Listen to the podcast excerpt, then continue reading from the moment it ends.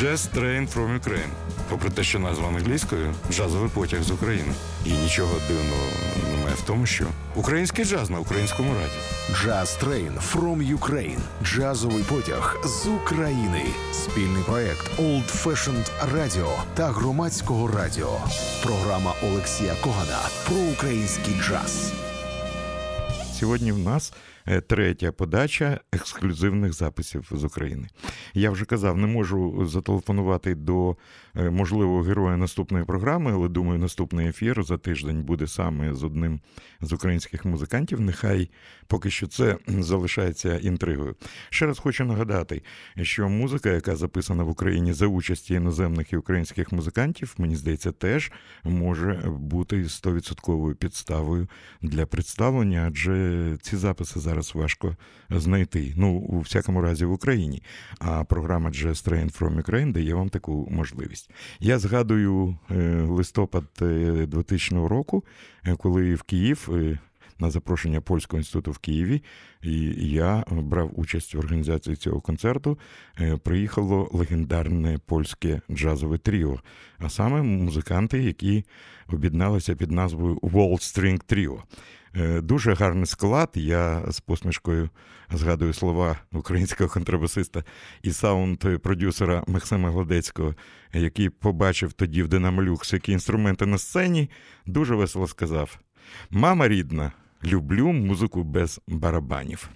Е, барабанів не було, було неперевершено тріо легендарних польських музикантів. А саме лідер цього тріо, контрабасист Петр Родович, е, гітарист Кшиштоф Волінський і скрипаль віртуоз Мачій Щельчик.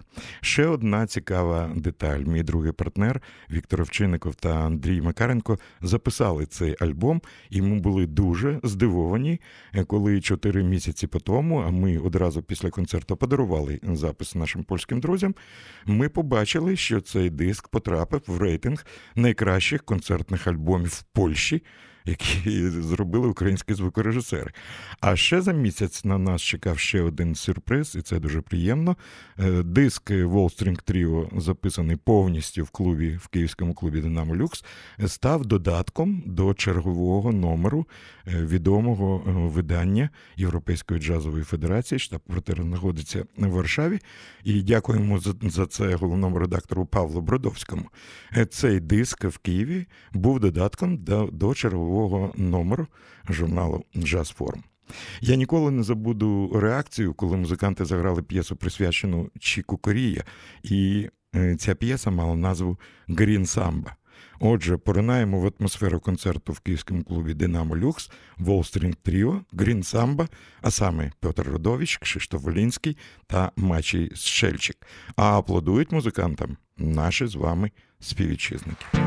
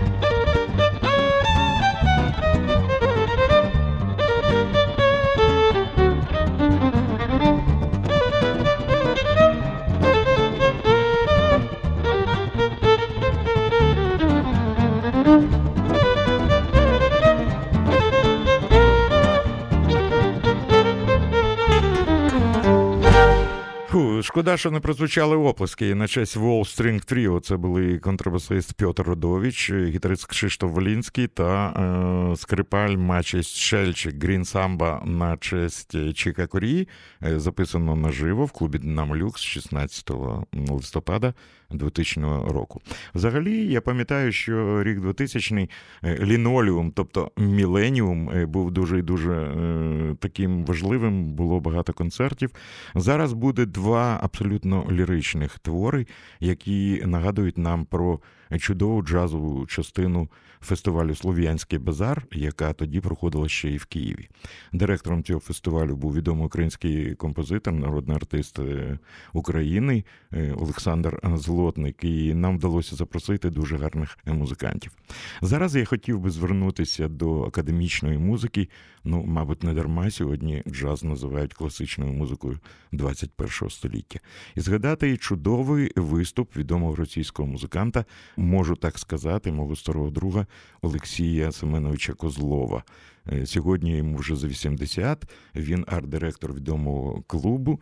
А тоді музиканти приїхали в Київ з програмою джазових і класичних творів в аранжуваннях е, Олексія Козлова та його піаніста, ще одного мого друга, е, дуже цікавого талановитого музиканта, піаніста і композитора Дмитра Ілугдіна. Але Олексія і Дмитра ще супроводжував Е, дуже красивий струнний квартет, е, який е, мав назву Twins String Quartet. На жаль, я не пам'ятаю, можливо, це погано. Я вибачаюся перед дівчатами. Уявіть собі, Олексій Семенович Козлов із саксофоном, Дмитро Ілугдін на роялі, Київська велика зала національної філармонії і струнний квартет, в якому сидить дві пари близнючок. Перша і друга скрипка як дві краплі води схожі музиканти, і альтистка та віолончелістка, друга е, пара близнючок. Е, тому, мабуть, е, квартет називався Twin String Quartet. Віктор Овчинников записав цей концерт, і було дуже приємно, коли за кілька років на фестивалі в Коктебелі Олексій Козлов подарував мені і Віті свою книжку і бокс з 16 альбомами музиканта, де серед інших був запис саме цього концерту. А в книжці Олексій Козлов. І дуже приємно сказав багато теплих е, слів е, про е, Вітю Овчинникова і про мене. Кльово, що зберігся цей запис. Я пропоную вам послухати дуже ніжну версію, джазову версію знаменитого класичного твору Après un rêve Габріеля Форе. Олексій Козлов, альт-саксофон, Дмитро Ілугдін Рояль та Твін Стрінг Квартет. Запис здійснено під час фестивалю Слов'янський базар в Києві у вересні 2000 року.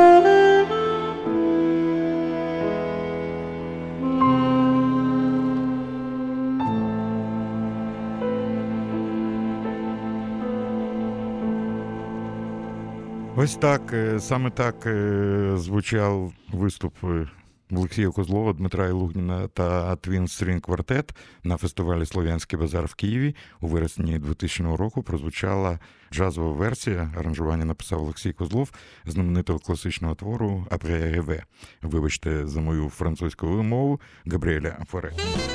Jazz Train from Ukraine. спільний проект Old Fashioned Radio та громадського радіо. Зараз я згадую 1991 рік, коли я приїхав в Варшаву на черговий фестиваль Джаз Джембері і зустрівся зі своїм старим другом, е, легендарним фотохудожником і знавцем джазу Маріком Карєвичем. Е, Марик Карєвич завжди давав мені, коли я повертався додому, цілу купу вінілових е, платівок, компакт-дисків. Йому допомагав ще один мій, мій рідний польський друг Лешек Міхоровський. І я пам'ятаю, в 91-му році він подарував мені касету, на якій була така наліпка Лешек Можжар. Е, я знав, що цей хлопець е, вже грав у польській групі Мілощ, і компанія Гові навіть видала кілька дисків. Але пам'ятаю слова Марика Старий. Послухай цього піаніста ще пару років, і це буде справжня зірка. І так воно сталося. Двома роками пізніше Лешек Можер став володарем першої премії Е, Фредерік, це польська премія, на кшталт Гремі, яка, е, яку вручають у Польщі музикантам за досягнення в царині е, музики, взагалі, не тільки джазової. Ну потім ми ми зробили концерт Лешка Можера і Адама Перончика з польським інститутом в Києві, і з тої пори у нас дуже теплі стосунки з цим музикантом. Останній раз я бачив Лєшка минулого року в серпні в Лондоні, де відбувався його концерт у складі тріо з Ларсом Даніельсоном, е, шведським контрабасистом та ізраїльським перкусистом Зохаром Фреско в знаменитому клубі Роні Скотт. Що цікаво, маю фотографічне підтвердження. Лешек Моржер прийшов на цей концерт в чорній українській вишиванці.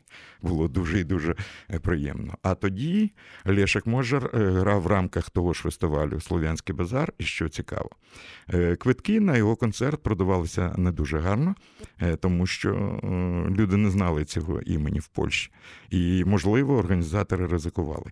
Але спрацювали знамените ОБК, радіо ОБК. Знаєте, що це таке? Одна баба казала. Ви знаєте, що в філармонії і Українська філармонія Київська не виняток завжди найкращі знавці музики це бабусі, які перевіряють квитки е, перед входом до зали. І ще я хотів би згадати е, чудову жінку, яка все життя пропрацювала завідуючим гастрольним відділом Київської філармонії, навіть по-іншому не можу згадати Олічка Іванівна Фролова, е, яка, е, послухавши репетицію, зробила кілька дзвінків. Бабуся на вході зробили свою справу, і був аншлаг. Лешек Можер вперше за всю історію філармонії грав на найкращому роялі. Зазвичай такі інструменти джазовим музикантам не давали. Так, так, я про дискримінацію джазових музикантів національної філармонії. Зараз ситуація змінилася на краще, щоправда. А тоді е, послухали Лешка Можера і дали йому найкращий рояль. Знов таки Віктор Овчинников записав цей концерт, який потім у Польщі е, вийшов е, під назвою Лешек Можер в Україні, де були записи, які зробив Віктор під час сольних концертів музиканта в Києві і Львові. Але я хотів би згадати про біс, про останню п'єсу, коли мені вдалося вмовити Лешка Можера заграти, мабуть, мою улюблену е, шопенівську п'єсу в його версії, це знаменитий Мазурика Моль, Мазурка в ля мінорі. Лешек довго не хотів, потім погодився.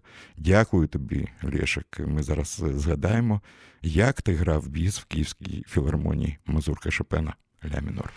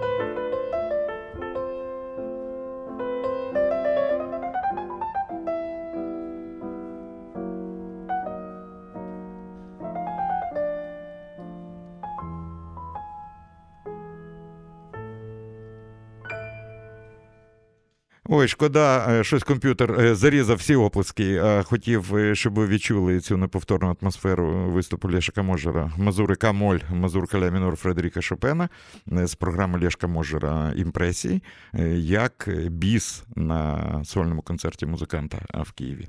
Солодкі спогади. Можете поставити свої запитання на сторінці Old Fashion Radio Facebook. Я продовжую. І хочу знов сказати, ви, можливо, відвідували 10 листопада минулого року продюсерський центр Джаз Київ святкував 10-ту е, річницю з дня свого створення.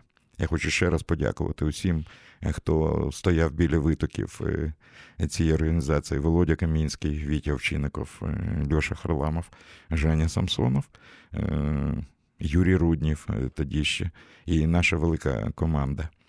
І ви знаєте, першим е, концертом, який зорганізував Джазен Київ після того, як 10 років тому було оголошено про створення цього продюсерського центру, ми дуже ризикували. Це був концерт. Сьогодні вже про нього кажуть про сучасну легенду. Е, концерт ізраїльського контрабасиста Авішая Коена і його тріо зразка 2007 року. Е, нам пощастило, бо ми одразу стали друзями з його менеджером Реєм Джефордом, е, людині, в якої можна багато чому навчитися. Ми і зараз продовжуємо навчатися у Рея. Потім було багато концертів, але цей перший концерт е, в Київській консерваторії був просто незабутнім. У нас не було аншлагу, було багато людей, але аншлагу не було. Але по концерті всі зрозуміли, що ми маємо справу із новою зіркою сучасного джазу. Віктор Чинников записав цей концерт, і ми подарували запис концерту Рею Джефорду. Однак буквально за тиждень Рей зателефонував із Лондона і сказав: чуваки, це ж готовий концертний альбом. Треба прибрати тільки першу п'єсу. Е, в якій звукорежисер ще крутив ручки. Е, ну, треба е, задля справедливості сказати, що це був їхній звукорежисер, а наш, можливо, наше б зробило це краще, але з другої п'єси і ключно з бісом, це може бути як живий альбом. Ми сплатили усі відрахування щодо авторських прав, заплатили за чужу п'єсу. Це була п'єса Джона Леннона Пола Маккартні «Come Together», якою закінчувався цей концерт. І буквально місяці за два з'явився ексклюзивний альбом е, Magic Night in Kyiv. Е, так називався цей диск, де було зафіксовано виступ тріо Авішая Коена, е, тоді ще у складі Шай Маестро. Е, яка, Яке прізвище у піаніста? Знаєте, як можна перекласти? Шай Маестро це який сором'язливий маестро. І я запитав, це псевдонім? Він каже: Авішай каже, ні, це справжнє ім'я, і йому приходиться на кожному концерті його виправдовувати, що він маестро. І барабанщик Марк Джуліана. Я ніколи не забуду атмосферу цього концерту і ніколи не забуду концертну версію знаменитої п'єси Аніма Амін, яку грали музиканти. так, вона дуже довга. Ви маєте згадати цей концерт. І що цікаво, на репетиції, яка була, ну як репетиція саундчек, музиканти зробили репетицію тільки для одного шматка в цій п'єсі. Цього шматка немає на студійному запису цієї п'єси, і це мені здається був зоряний час. Шая Местра та його партнерів. Отже, магічна ніч в Києві. 29 е, листопада 2007 року, і перший окремий концерт, який зробили Джазен Київ. Господи, як швидко плине час. Тріо Авішай Коена, Ані Мамін.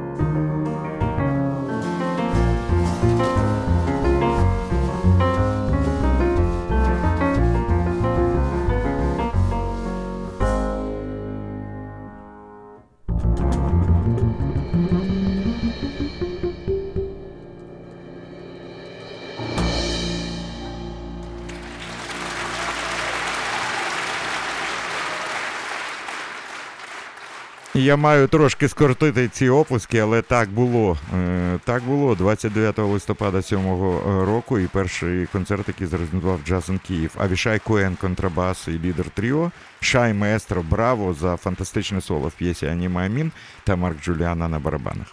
А ще під час цього концерту, і це було теж дуже приємно. Авішай е, оголосив, що зараз виконує абсолютно нову е, пісню. Ви знаєте, що Авішай час від часу співає. І він сказав, що він дякує аноніму, який надіслав йому вірші. Які стали текстом пісні «To the Bird» для пташки. І що цікаво, що цей текст йому прислав анонім з українського міста Одеса. Можливо, зараз автор слів слухає нашу програму. Ми не знаємо, як вас звати, але саме ваш текст співатиме Авішай Коен. «To the Bird» тріо Авішая Коена в Києві.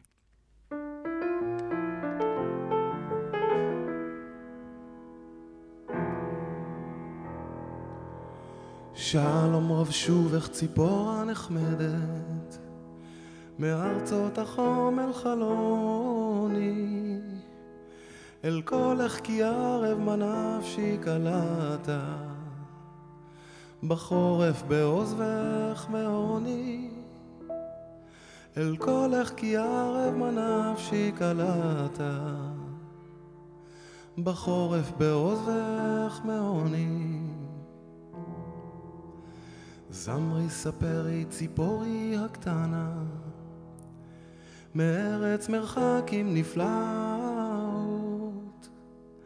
הגם שם בארץ החמה היפה. תרבנה הרעות התלאות. הגם שם בארץ החמה היפה.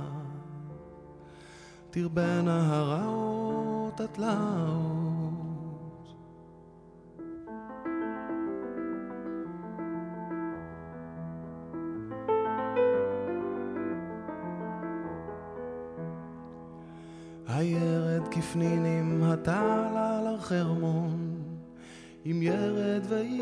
כדמעות ומה שלום הירדן ומימה ובהירים ושלום כל הערים הגבעות. ומה שלום הירדן ומימה ובהירים ושלום כל הערים הגבעות. ואחי העובדים הזורים בדמעה, הקצרו ברינה העומר. מי ייתן לי עבר ואהבתי אל ארץ. בינץ השקד התומר.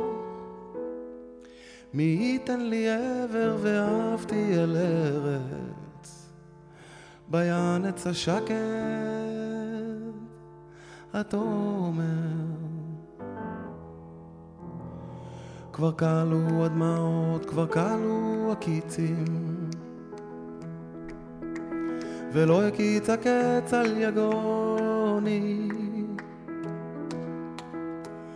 שלום רב שובך ציפורי היקרה, צהלי נא קולך ברוני. שלום רב שובך ציפורי היקרה צהלי נא קולך ורוני צהלי נא ורוני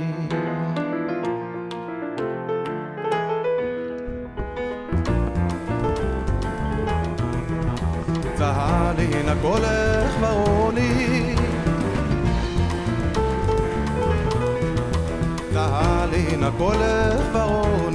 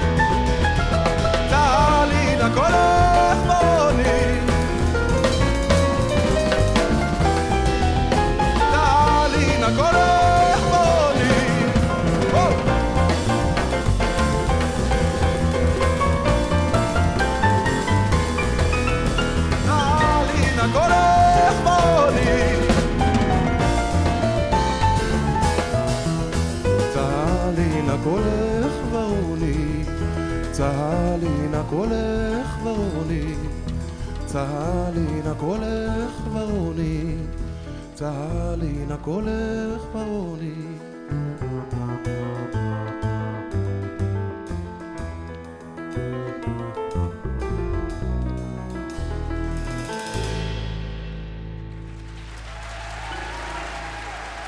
Авішай Коен «To the Bird». Ще раз нагадаю, що текст написав анонім е, з Одеси, якого Авішай зі сцени привітав і е, подякував е, за гарні вірші.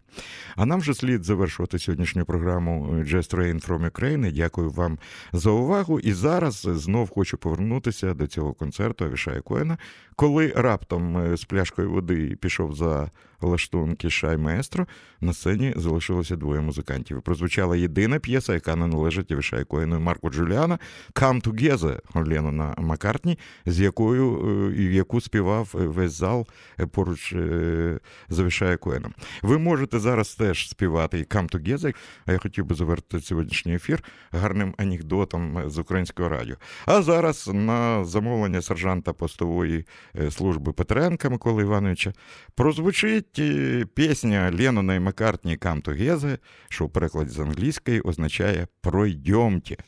Е, Гарного вам настрою на весь тиждень. Почуємося на Old Fashion Radio за е, тиждень. Можливо, в нас буде гість. Слідкуйте за нашими анонсами.